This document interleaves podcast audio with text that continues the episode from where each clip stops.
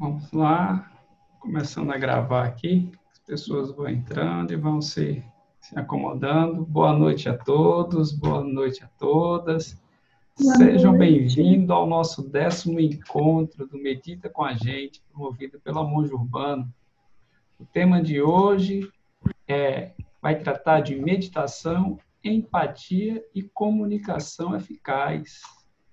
Para quem está vindo hoje pela primeira vez. A gente sempre começa com a prática de abertura para a gente fazer a transição entre o dia a dia corrido e esse momento de, de que a gente vai tratar de um bate-papo sobre um tema de meditação. A gente faz a como é, a gente faz a prática inicial, depois fazemos um bate-papo sobre o tema da semana. Terminado esse bate-papo, a gente faz uma prática de meditação relacionado ao conteúdo da prática. Ou seja, cada semana é um tema diferente, uma prática diferente, sempre buscando relacionar a, é a vida real com a prática da meditação. Então, vamos começar fazendo uma prática de abertura para a gente relaxar um pouco, se abrir mais para o conteúdo que a gente vai explorar. Então, eu começo convidando vocês para se sentarem numa postura, deixando a coluna reta, relaxada, é, apoie as mãos sobre as pernas, deixando elas relaxadas. Né?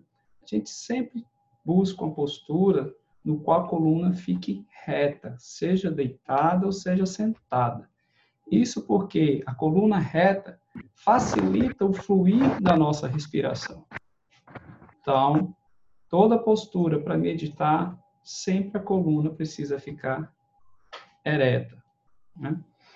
Então, convido vocês para fechar os olhos, caso se sinta à vontade. Caso não, também pode meditar com os olhos abertos. Mas, para isso, procure focalizar a sua visão num ponto fixo.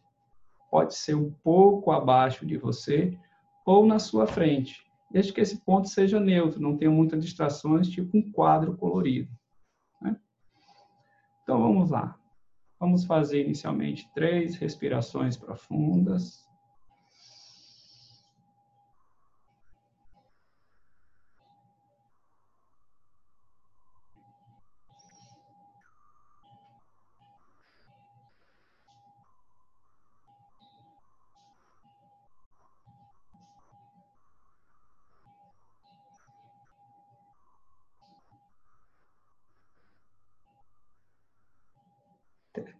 Terminadas as três respirações, levamos a atenção para os nossos pés. Procuramos sentir o contato deles com o chão, o contato dos pés com a meia, ou com o sapato. Buscamos perceber alguma sensação de calor ou frio, de aperto, qualquer coisa.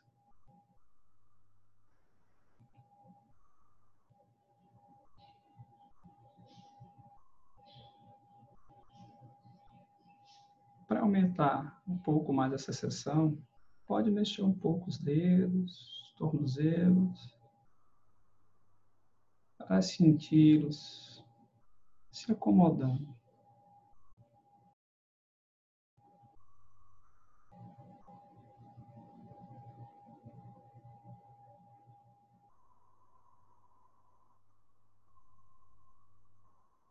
Então, partimos caminhando pelas pernas, pelas canelas, buscando sentir as sensações que surgem quando a gente volta nessa atenção para o nosso corpo. Chegamos aos joelhos.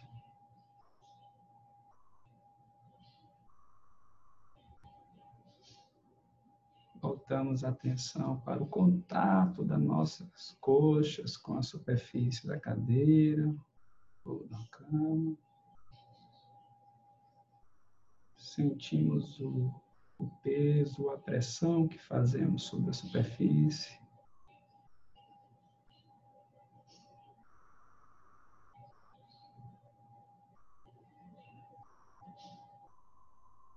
E vamos caminhando para o quadril, subindo pelas costas.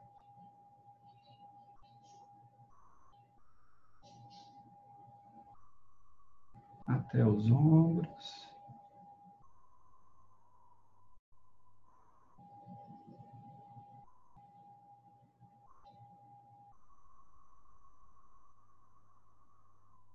Levamos a atenção agora para a região da barriga, para o peito. E observamos o inflar e murchar a entrada e a saída natural do ar.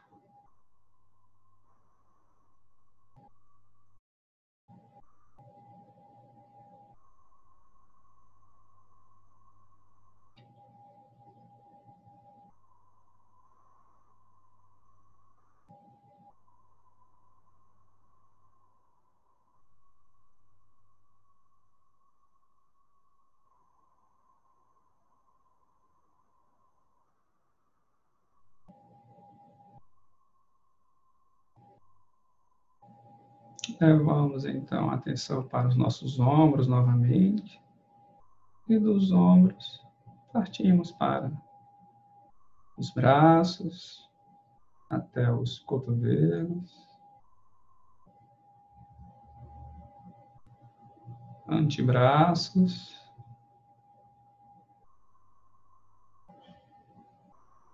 para as mãos,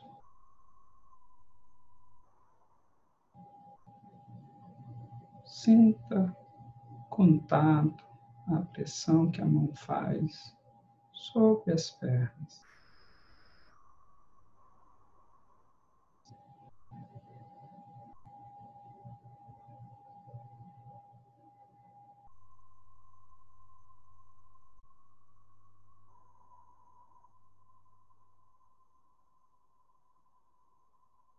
As mãos, subimos novamente pelo antebraço,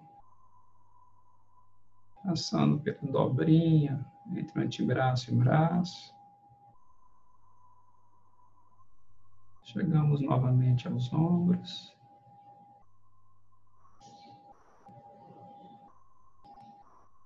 Vamos subindo pelo pescoço. Sentindo a parte posterior e anterior.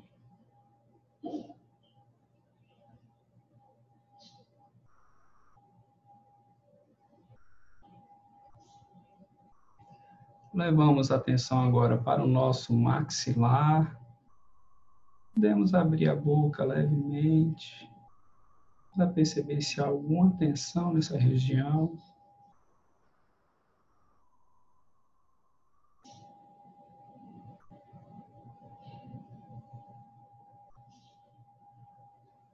Os maxilares, vamos para os seios da face e nariz.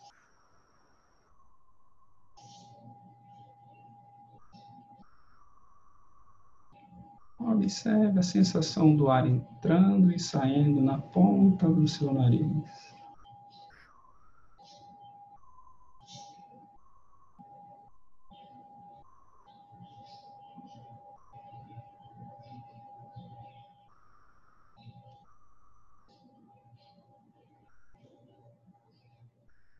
Levamos atenção então para os olhos e para a testa.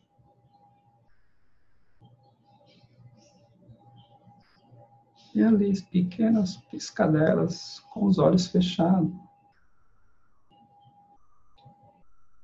Observe se há alguma tensão nessa região.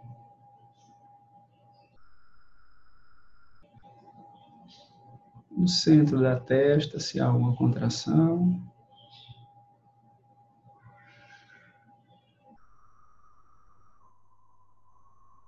Caminhamos então para o nosso couro cabeludo.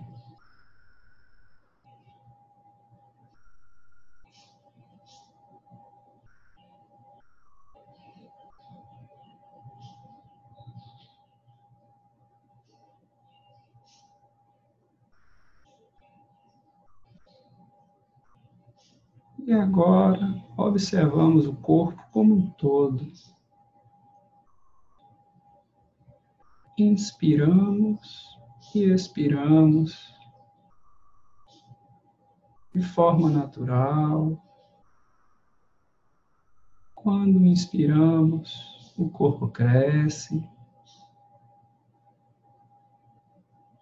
Quando expiramos, o corpo diminui. Fique mais um pouco com a sensação desse movimento.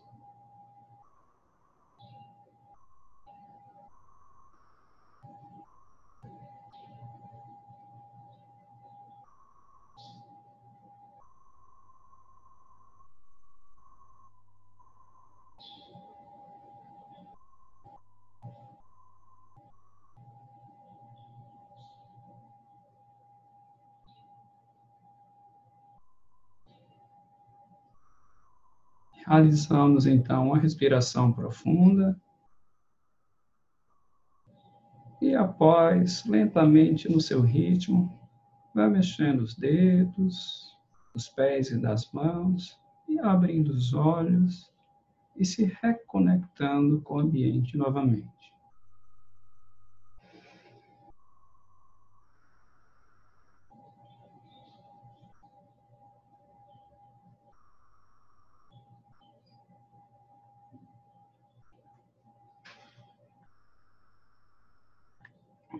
E aí, tudo bem? Conseguiram relaxar um pouco mais? Alguém teve dificuldade, muitas distrações, pensamentos, alguma sensação de incômodo nas costas? Alguém gostaria de comentar sobre isso?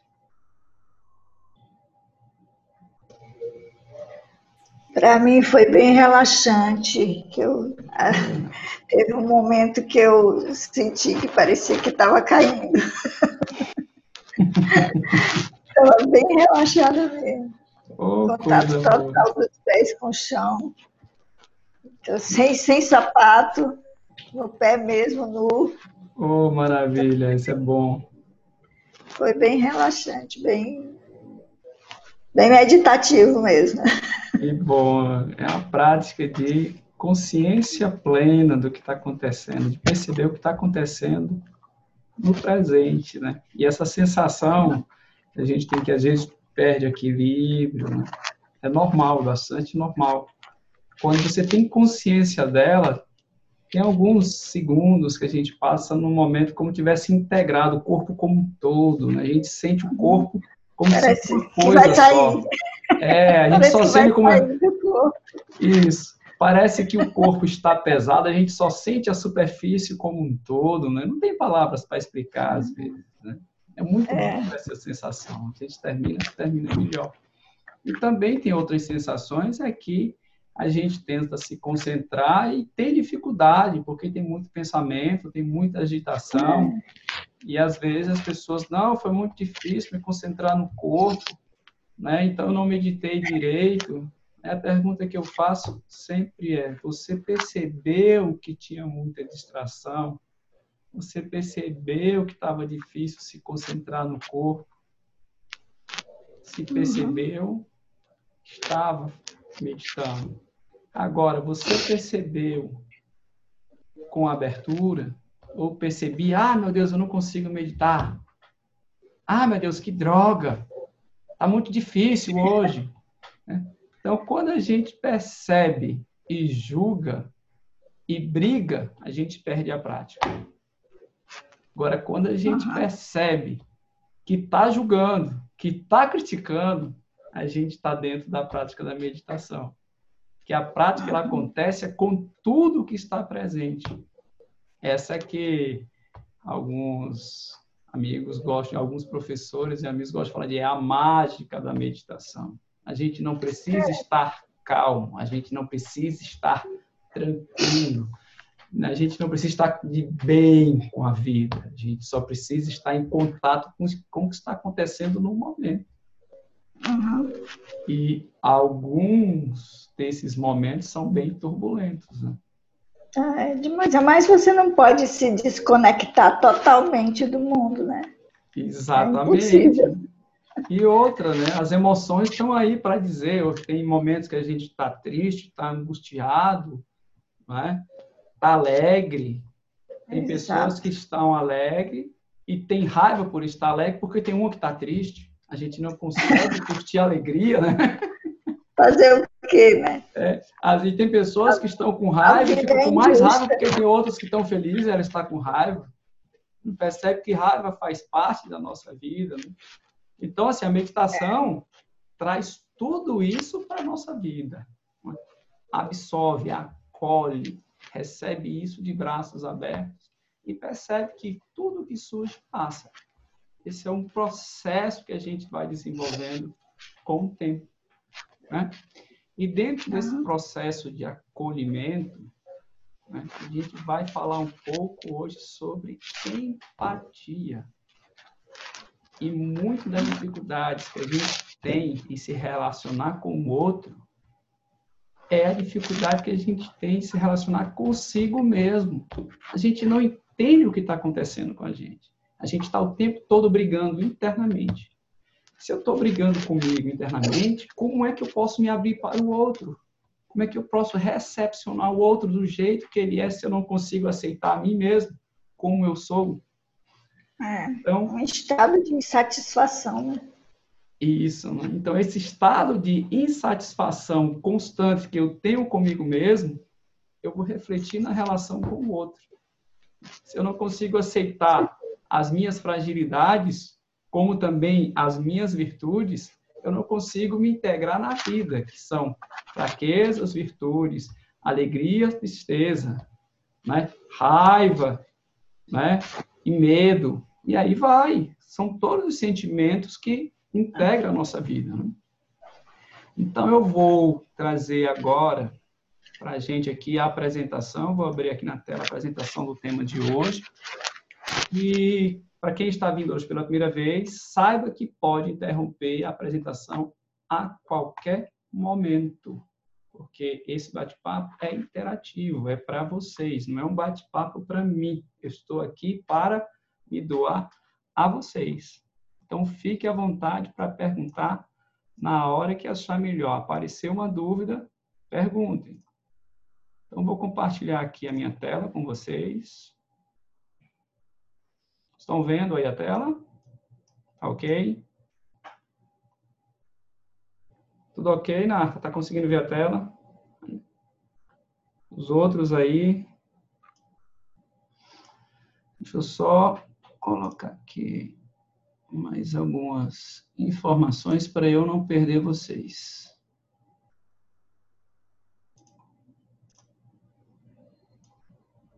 Pronto, deixar aqui as janelinhas para que qualquer mensagem que vocês mandarem, eu estar, conseguir estar ligado com vocês.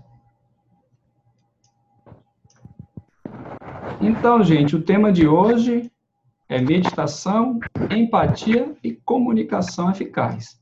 Mas antes da gente discorrer sobre o tema, gostaria de divulgar para vocês né, que a gente já faz, com muita alegria, que já faz cerca de três semanas. É isso mesmo, Rafa? Que a gente está com o nosso canal Mongecast, Monge Urbano, no Spotify. Para quem quiser rever os programas Medita com a gente, ou se não teve oportunidade de assistir os primeiros programas, você pode entrar no, no nosso Mongecast, nosso canal é, no, no Spotify, para você escutar. Exato. Né? Tá tudo online lá, todos os nossos encontros. Para quem quiser, enfim, não quiser também assistir, não tiver, enfim, interesse em ver as aulas, pode acompanhar também no carro, enfim, pelo Spotify. Tá Ótimo. tudo lá, tudo que a gente vem falando, viu? E também estamos com o nosso canal no YouTube, né? Monge Urbano no YouTube. Como tem um outro monge urbano lá, Né? Então, você pode botar monge urbano medita, já aparece logo o nosso íconezinho laranja. E aí você já tem lá disponível, até agora, até o nosso oitavo encontro. Essa semana a gente vai tentar atualizar, disponibilizar o encontro da semana passada e o encontro de hoje para assistir presencialmente, né? Aliás, vendo o nosso vídeo, os slides e tudo mais.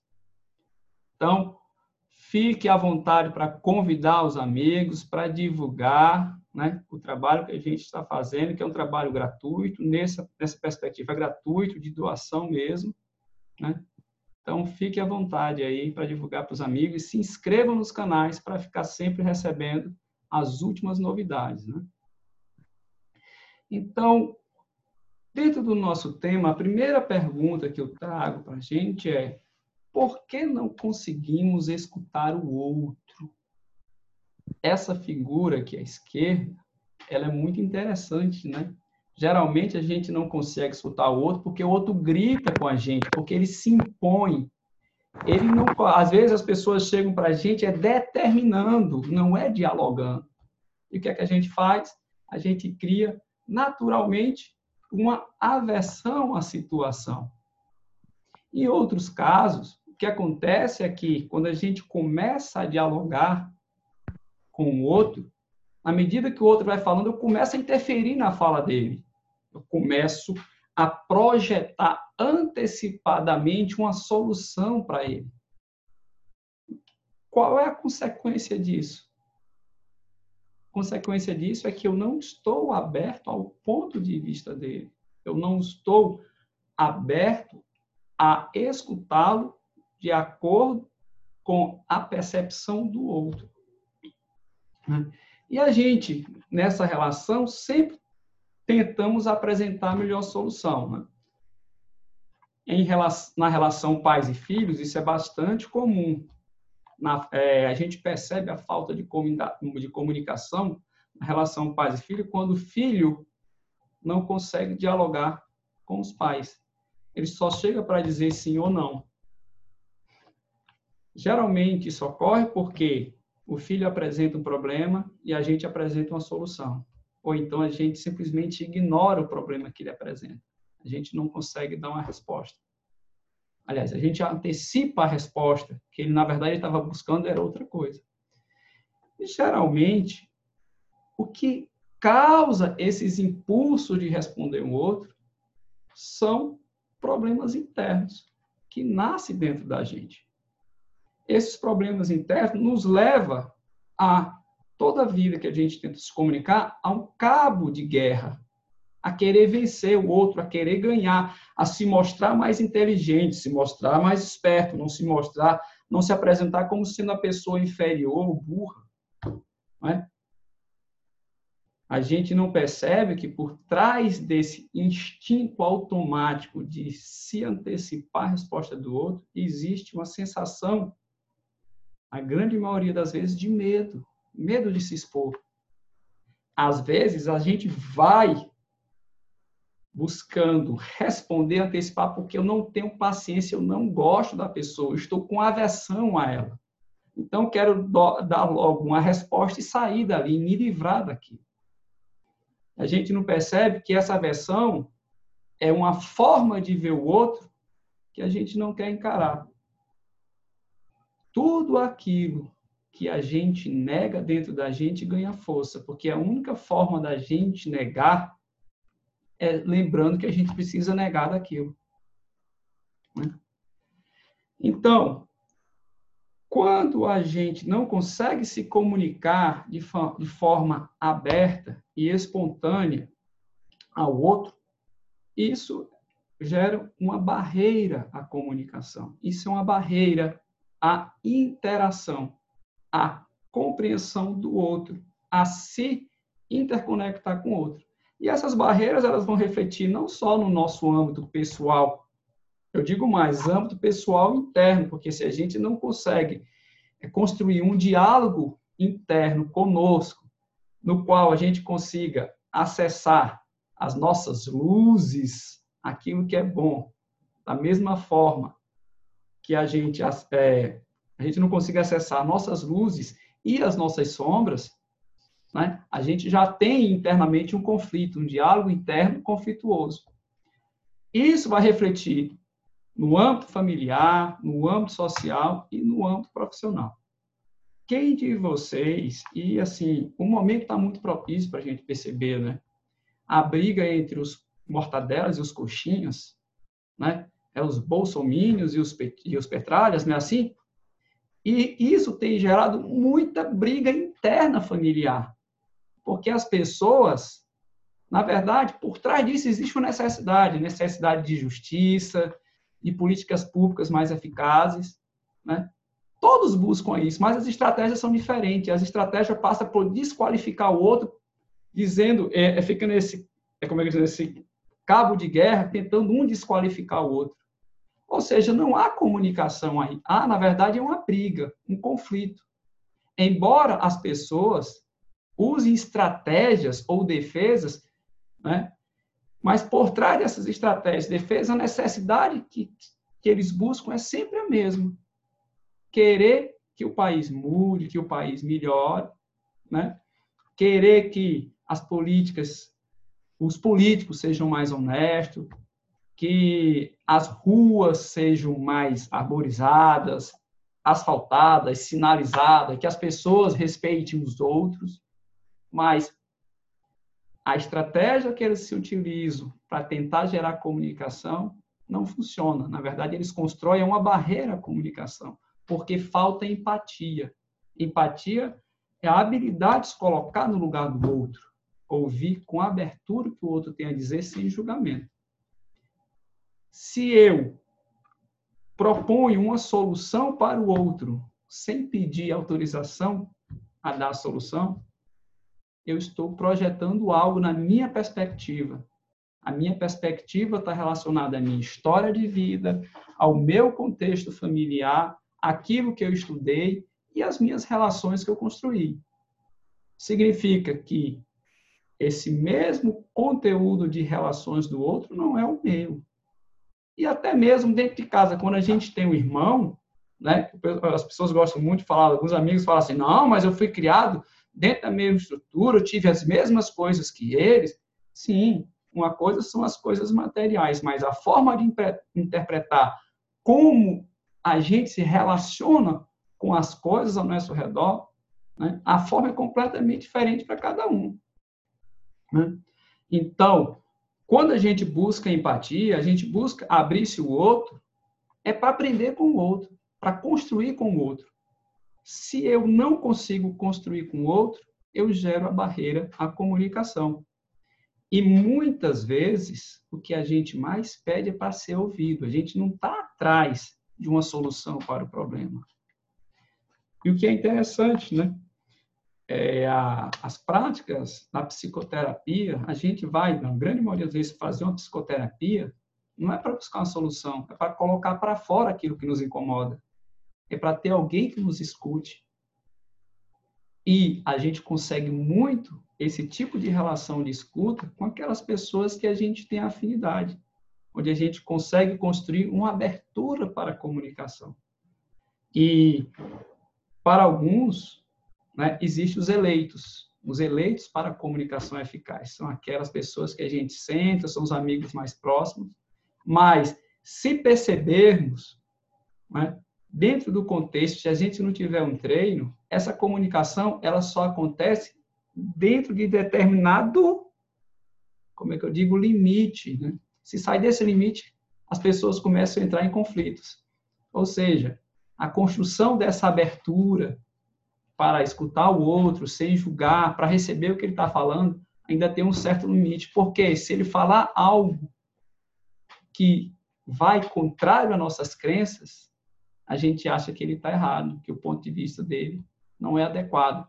E isso gera dentro da gente algumas sensações. Por exemplo, um exemplo mais clássico, se você não é Bolsonaro, ou se não é petista, né, ou não é Lula, quando o Bolsonaro fala, você sente, se você é um petista e escuta um Bolsonaro, você sente o um negócio na barriga, e o inverso é a mesma coisa. Né? Se você metia, você sente, porque ah, ele é o meu inimigo. Você tratou como inimigo. Não, não tem nada de inimigo aqui. São duas formas de ver a vida e acabou-se. Não existe liberal e conservador. Liberal e conservador separados não serve para nada. Só, só funcionam as coisas quando há um caminho do meio, um caminho de encontro, que é onde há o caminho de encontro, que a gente consegue construir as nossas relações, fortalecer pontes de comunicação e de relações. Né? Então, por que da empatia? Por que fala de empatia? Porque a empatia e o aprendizado estão positivamente relacionados. Se você não tem uma relação empática com o conhecimento que te interessa, se você não consegue dialogar com o conhecimento que te interessa, você não consegue aprender, porque você não está aberto para aquele que quer te ensinar. Então, quando você pega um livro de um determinado autor, se você não consegue se abrir para ele, a, a mostrar para ele, entrar na relação que, poxa, realmente eu não sei, eu preciso aprender, eu preciso usufruir desse conhecimento, é muito difícil absorvê-lo. E por trás desse aprendizado, existem conteúdos que para alguns eram, é, representam fragilidades, na verdade são onde moram nossas forças. Existe uma relação de dependência para construir empatia. Essa relação de dependência é o reconhecer que a gente não constrói nada sem o um outro a construção, o conhecimento, ele é relacional. Tem pessoas que está vendo? Esse trabalho eu fiz sozinho. Não, você nunca fez nenhum trabalho sozinho. Você sempre faz o seu trabalho dependendo do outro. Por quê? Por quê? Primeiro, se é um trabalho intelectual, para você chegar onde você chegou, você precisou de toda uma história de vários professores, desde o ensino fundamental, o ensino médio, até o ensino universitário. Se fizer um doutorado, você precisou desses professores. Aí você pode chegar e dizer, não, mas meus professores não prestavam. Só dependeu de mim o conhecimento, não dependeu só de você, porque você, para você aprender o que você aprendeu, você precisou ler livros escritos por diversos autores. E esses autores se colocaram sobre moletas ou sobre ombros de outros gigantes do conhecimento. E mais, para você estar vivo, né, você já ocorreu uma competição entre milhões de espermatozoides para você nascer. Né?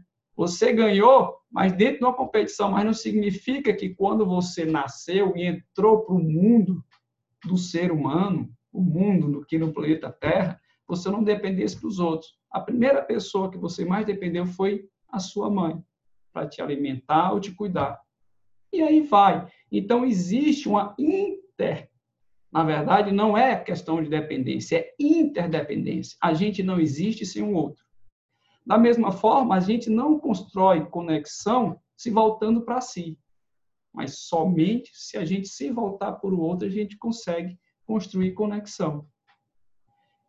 As conexões, elas precisam ser de confiança, não, não deve se, se limitar a ser conexões transacionais, como, ah, meu interesse nele é porque ele é importante, pode conseguir um cargo, não, meu interesse nele é porque ele sabe determinado assunto, ele conhece é, é, as pessoas e eles podem me apresentar. Se a gente gira conexões nessa perspectiva, são conexões fracas, conexões frágeis, não são duradouras. A gente não está buscando ou construindo interdependência. A gente está se fechando para a capacidade de empatia. Né? Ao mesmo tempo, a gente precisa de feedback. Feedback é reconhecer que, por mais que a gente cresça busque, é, busque crescer dentro da perspectiva pessoal, profissional, do autoconhecimento e tudo mais, a gente precisa que as outras pessoas falem para a gente onde estão as nossas limitações. É reconhecer que o erro faz parte da construção. Se o erro faz parte da construção, né, a gente consegue estar aberto para tudo aquilo que acontece. E aí, né, a empatia ela se torna uma habilidade importante na perspectiva do como é do autor aqui, agora acabei de esquecer o nome, mas estou como eu estou com ele, do James Cousins e Barry Posner, no livro Aprendendo a Liderar, né?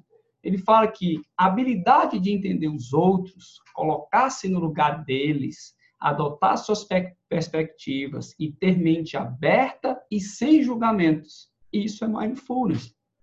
Né? Então, adotar suas perspectivas e ter mente aberta e sem julgamento sobre a experiência dos outros. Essa perspectiva de abertura melhora as habilidades de pensamento crítico. Por quê? Porque você começa a acrescentar as suas ideias à ideia dos outros. Promove ideias, desencoraja a identificação precipitada de problemas. Quando eu projeto no outro uma resposta, significa que eu estou construindo uma resposta precipitada. Eu não estou levando em consideração que o outro também tem outros conhecimentos e habilidades que podem ampliar a visão sobre o problema. Então, promove ideias, desencoraja a identificação precipitada de problemas e a rigidez. Na verdade, encoraja a flexibilidade e, consequentemente, reduz o estresse. Muitas dificuldades que a gente tem na relação de comunicação é porque a gente entra nessa perspectiva do, do cabo de guerra. A gente quer vencer. Se a gente quer vencer alguém é porque a gente olha para ele e vê como um adversário e não como um parceiro. E isso né, alerta o nosso sistema é, é, fisiológico dizendo que eu estou diante de um perigo ou diante de uma ameaça. Se eu tenho um adversário, eu estou diante uma ameaça. Então, isso aumenta a minha tensão interna, aumenta o meu estresse. Quando eu me abro para o outro, né, eu foco na perspectiva do outro, eu, eu relaxo. A única forma de abrir para a perspectiva do outro é relaxando. Então, a empatia também reduz o nosso estresse. E a empatia se torna uma habilidade ainda mais valiosa à medida que o local de trabalho é mais global. Significa que não a minha percepção de mundo local não é mais predominante. A perspectiva é global. Ou seja, eu começo a me relacionar com pessoas de diversas nacionalidades. São pessoas da mesma idade, só que de culturas completamente diferentes. Ou seja, a forma de se relacionar e de perceber a vida é completamente diferente.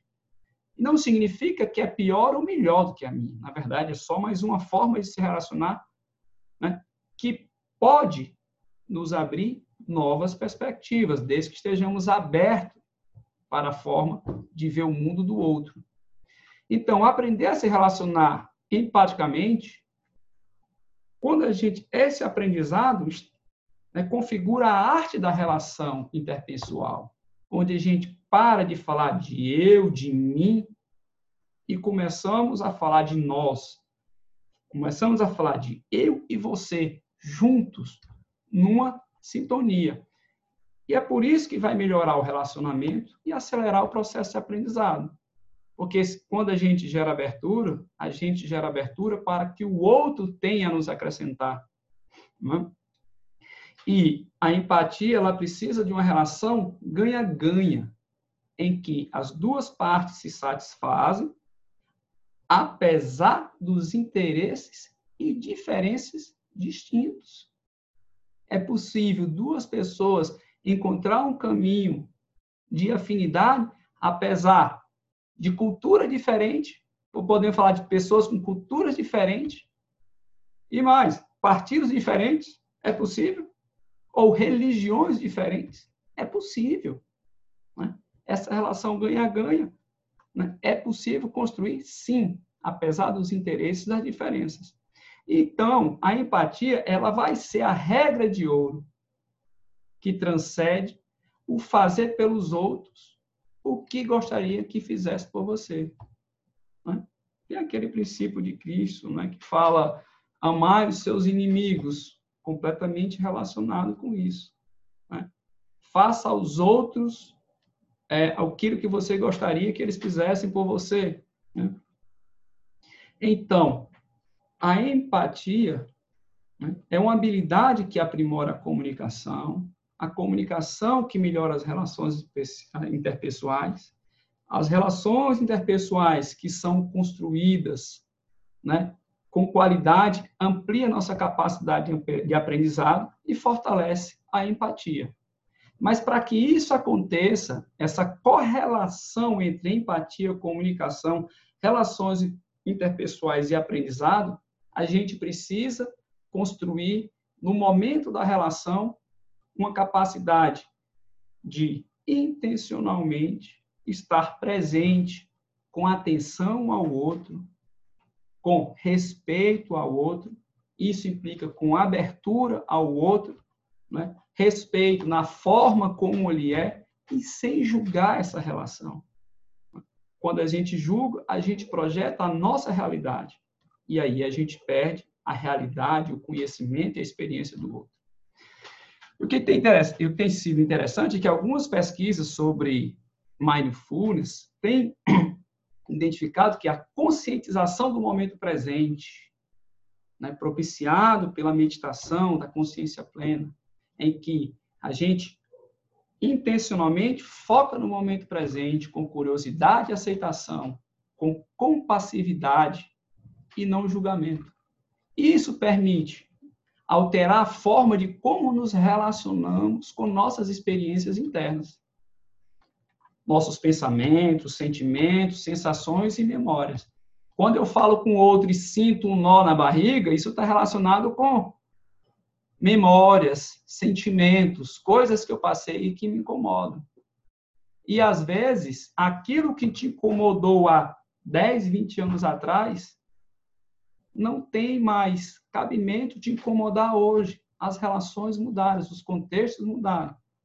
E isso é muito simples de se identificar uma situação dessa. É quando você encontra a pessoa que você não gostava, ou tinha brigado na época da tua infância, você se encontra com ela, começa a bater um papo meio desconfiado, quando menos espera, vocês estão numa outra sintonia, a coisa é, há uma ligação bacana e vocês se tornam os melhores amigos. Isso já deve ter acontecido com vocês. Né? Então, quando a gente se apega muito aos pensamentos, sentimentos, sensações ou memórias, né, a gente fica muito amarrado ao passado. Quando a gente se abre nos relacionamentos, para isso precisamos entender nossas experiências internas. A gente, né, por meio da prática de mindfulness, conseguimos estimular e aprimorar a autoconsciência desses pensamentos, desses sentimentos, dessas sensações e memórias. Se a gente começa a perceber isso, né, melhora a nossa capacidade de perceber a função das nossas emoções, por que, que elas surgem. E por trás disso vem a regulação emocional saudável. Né? Ao mesmo tempo, o conhecimento dessas experiências internas, que é a nossa vida em ebulição, quando a gente aprende a se integrar com elas, né? Qual a consequência disso? É reduzir a intensidade da angústia, que está geralmente associada à nossa ansiedade. Né? Consequentemente, a, a autoconsciência dessa perspectiva aprimora a recuperação emocional da gente. Ter raiva é normal. O problema está quando a gente fica com essa raiva debaixo do braço por muito tempo. A gente se apega demais a ela. E a gente, com a prática de mindfulness, a gente vai percebendo o que é que essa raiva gera, quais são os pensamentos que estão por trás, quais são as crenças que a gente constrói por trás dessa raiva.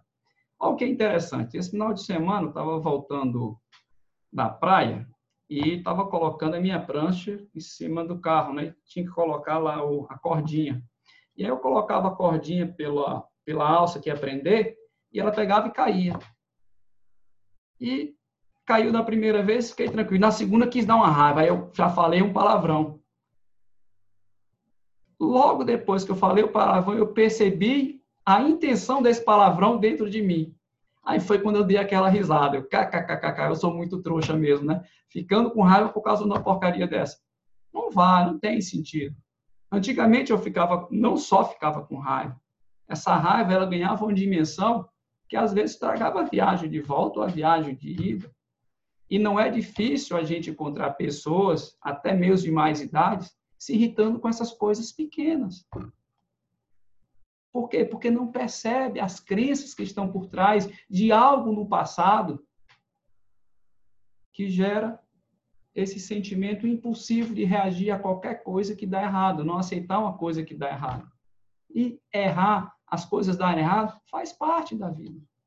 Né? Ou seja, Mindfulness aprimora a recuperação emocional e ajuda na percepção da situação além da ameaça. Aquilo não é a situação de ameaça, é algo que está acontecendo e vai acontecer toda a vida. Ao mesmo tempo, ajuda a diminuir o processamento autorreferencial negativo automático, aquela questão da ruminação, da autocrítica crítica, né? da autodepreciação, que muitas vezes vai estar perpetuando sofrimento emocional. Se a gente consegue ter mais clareza diante do nosso comportamento, abre-se espaço para desenvolver comportamentos voltados a objetivos e perceber aquelas sensações no corpo que gera impulsos de ações inconscientes. Ou seja, se a gente percebe, aprendemos a abster-se de ações impulsivas, mesmo diante de emoções intensas. Né? Esse é o aprendizado que o Mindfulness vai, vai nos ajudando. Isso é um processo que vai sendo construído com o decorrer do tempo. Não é, ah, hoje eu vou meditar e vou me tornar uma pessoa mais calma. Não, se alguém falar isso, está tá mentindo para você. Hoje eu vou meditar, eu vou me encontrar comigo e vou perceber um pouco, como é que eu digo, um grão de areia da minha personalidade, das minhas ações e dos meus atos. Né? Então, é o momento presente que importa. Por quê? É no momento presente em que a gente consegue identificar aquilo que nos incomoda.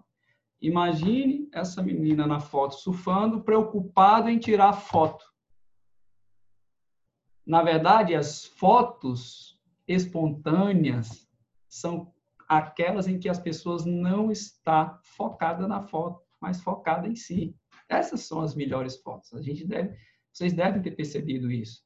Quando a gente quer forçar um estado, alguma coisa, a foto não fica bacana.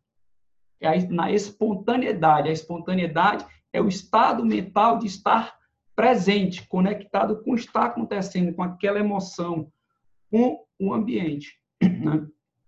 Então, se meditar melhora a qualidade da nossa comunicação, melhora porque nos leva a nos aproximar mais desse estado mental de estar presente ao que está acontecendo.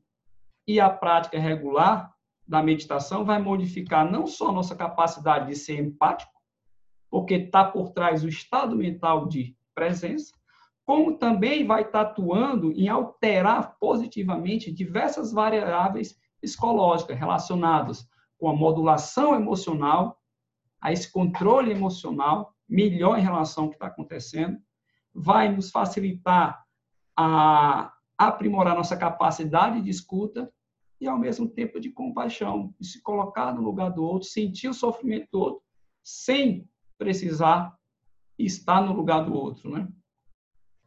Então, desenvolver a percepção consciente de si mesmo, que é propiciado pela nossa capacidade, esse estado mental de estar presente com abertura e não julgamento, amplia ou aprimora a nossa autoconsciência. E a autoconsciência do que está acontecendo é quando a gente se torna observador de nós mesmos, é ter consciência que estamos pensando, ter consciência que estamos sentindo, é que abre a perspectiva, a possibilidade do nosso florescimento. É por isso que a empatia é das mais humanas de todas as habilidades porque ela permite aflorar aquilo que tem melhor dentro da gente. Permite aflorar desde que a gente consiga estar conectado com o presente, com aquilo que está acontecendo. Quando a gente se conecta com o outro, a gente cria um fluxo de mão dupla, em que as coisas se somam, se constroem e, e, e geram novas perspectivas. Então, gente, esse é o tema de hoje. Alguma dúvida? Alguém gostaria de comentar alguma coisa?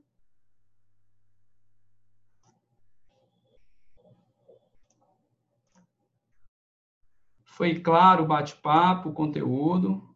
Conseguiram linkar com a prática da meditação? Ou para quem ainda não meditou, né, conseguiu perceber esse sentimento na vida, essas dificuldades que a gente passa para aprender mais sobre empatia?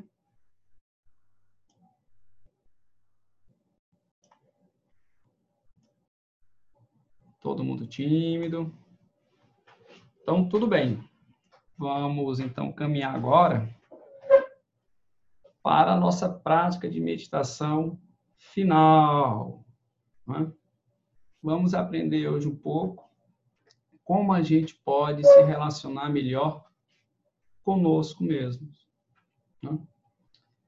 Então, convido agora para sentar na cadeira, deixando a coluna reta, ou se estiver deitado, a coluna também reta.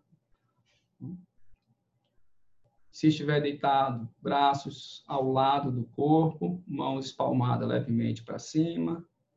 Sentados, deixamos as mãos repousar sobre as nossas coxas, próximo ao joelho. Fechamos então nossos olhos. Fazemos três respirações profundas.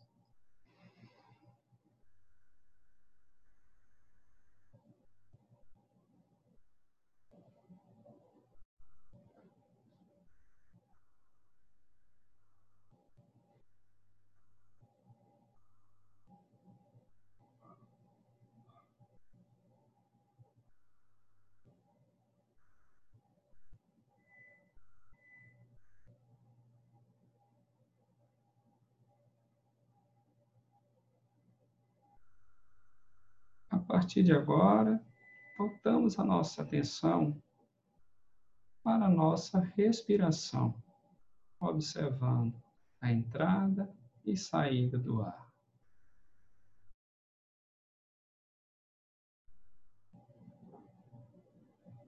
Observe onde no seu corpo é o movimento dessa respiração está mais presente.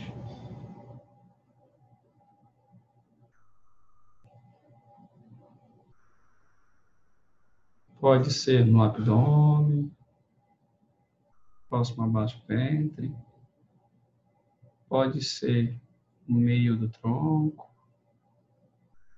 ou na região do peito. Também pode ser a região das narinas, as sensações do ar entrando e saindo na ponta do nariz ou nos lábios superiores.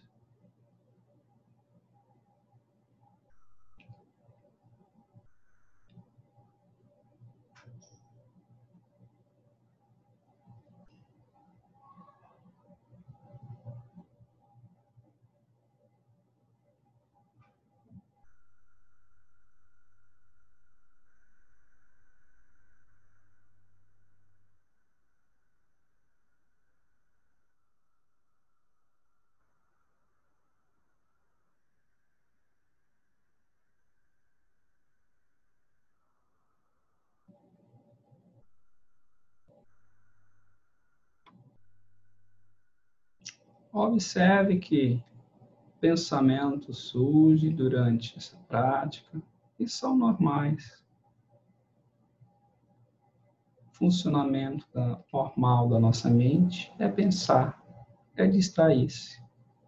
E diante disso, reconhecendo que isso é normal, toda a vida que a gente perdeu o foco da nossa atenção, gentilmente retomamos a nossa atenção para a nossa respiração. Não precisamos brigar ou criticar quando perdemos o foco. Reconheça que é natural e volte novamente.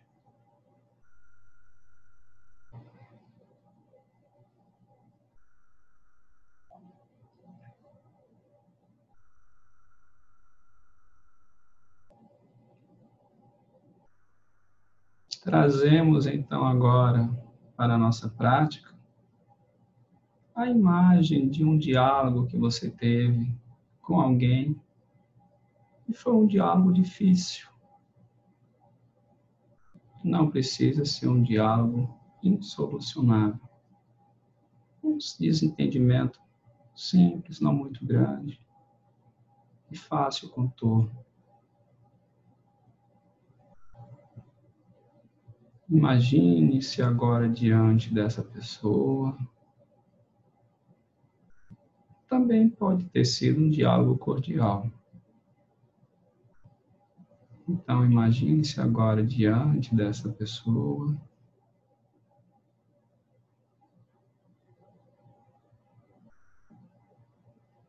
Observe-se conversando com ela.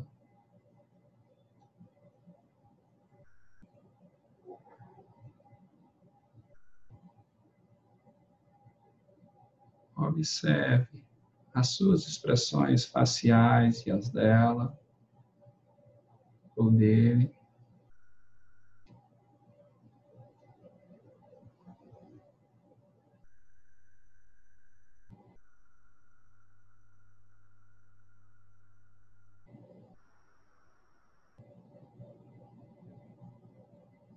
Diante desse diálogo, observe agora as sensações do seu corpo propiciado por esse diálogo.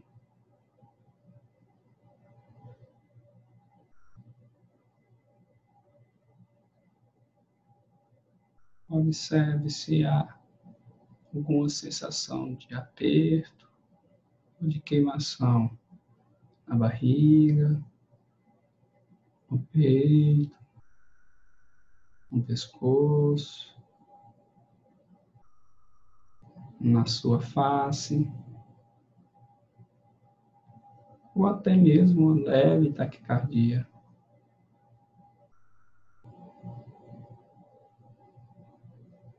Não estamos aqui para solucionar nada, só para perceber com abertura que o nosso corpo, nossos pensamentos, as nossas sensações e emoções afloram quando estamos diante de uma situação um pouco mais difícil.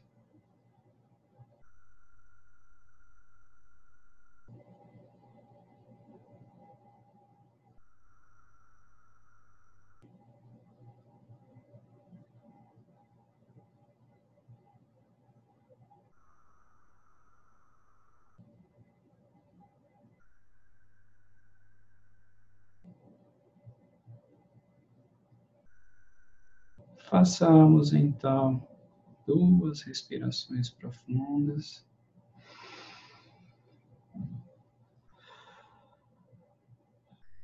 Podemos soltar fortemente o ar pela boca.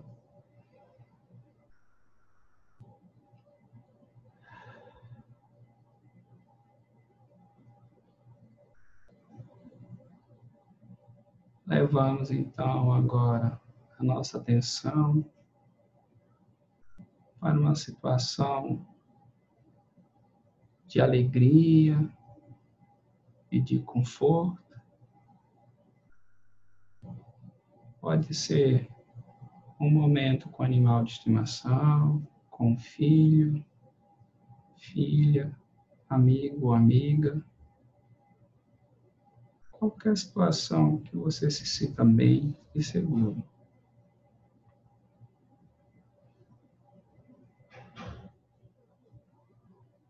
Uma situação capaz de abrir um sorriso natural no seu rosto.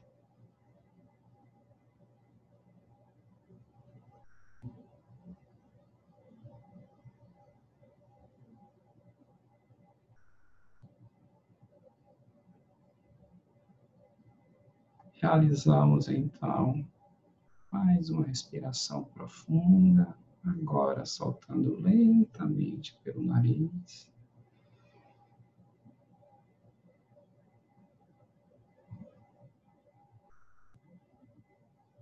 Lentamente abrimos olhos e nos reconectamos novamente com o ambiente ao nosso redor.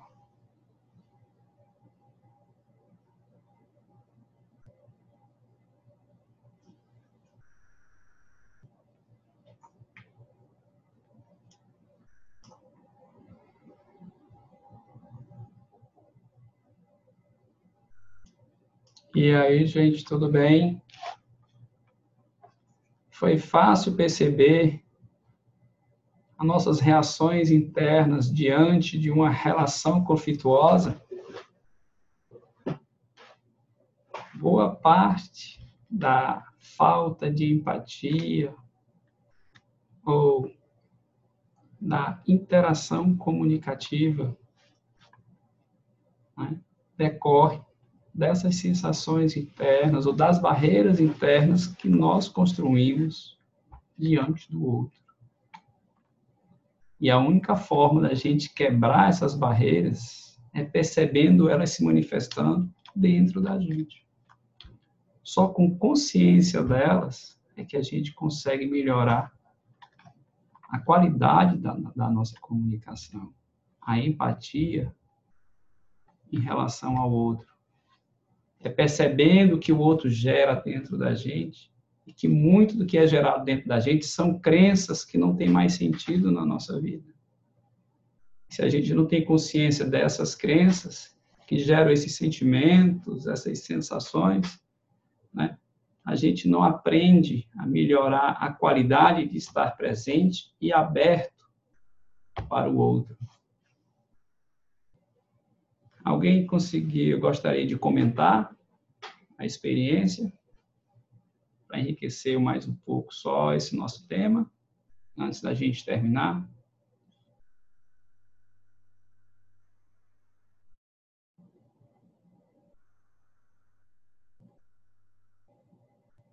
Roberta, Beth, Everton, João Bosco, Alexandra, a Nata, que já, já participou com a gente um pouco.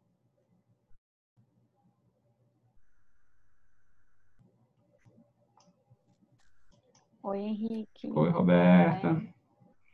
É, assim, o que me chama a atenção é essa abertura para ter novas percepções, né? E eu acho que esse é o é o desafio do ser humano. Porque, de repente, as minhas histórias, é, elas sejam é, conflitantes para mim, não para o outro, quando eu me conecto com o outro.